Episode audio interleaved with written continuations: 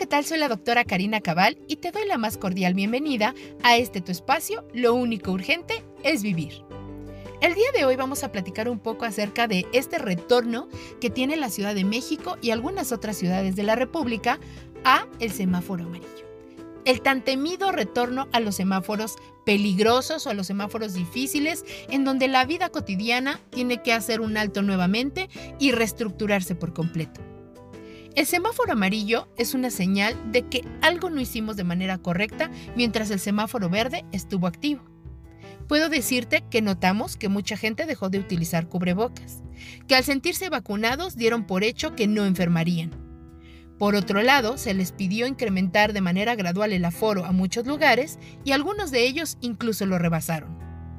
Evitaron el uso de gel, evitaron el uso de sanitizante o de desinfección general en muchos de los espacios. Esto nos ha llevado una vez más a tener un número elevado de personas contagiadas.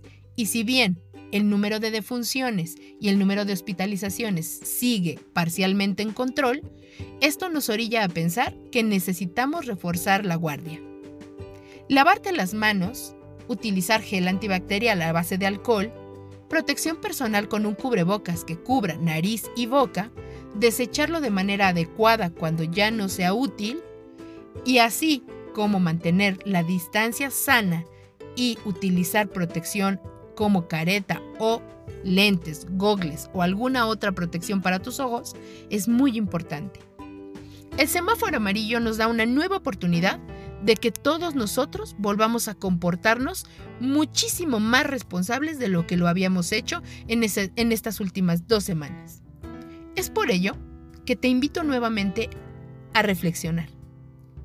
El semáforo verde nos dio una pauta para saber si la población está lista o no para las nuevas actividades.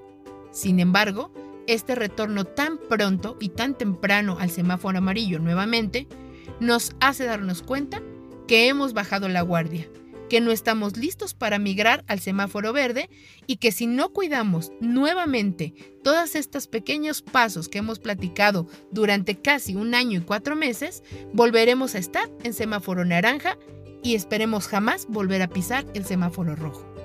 El personal de salud ha seguido trabajando de manera ininterrumpida y así como tú necesitas volver a tus actividades, el personal médico también necesita un descanso de todo esto que ha sido la pandemia por COVID.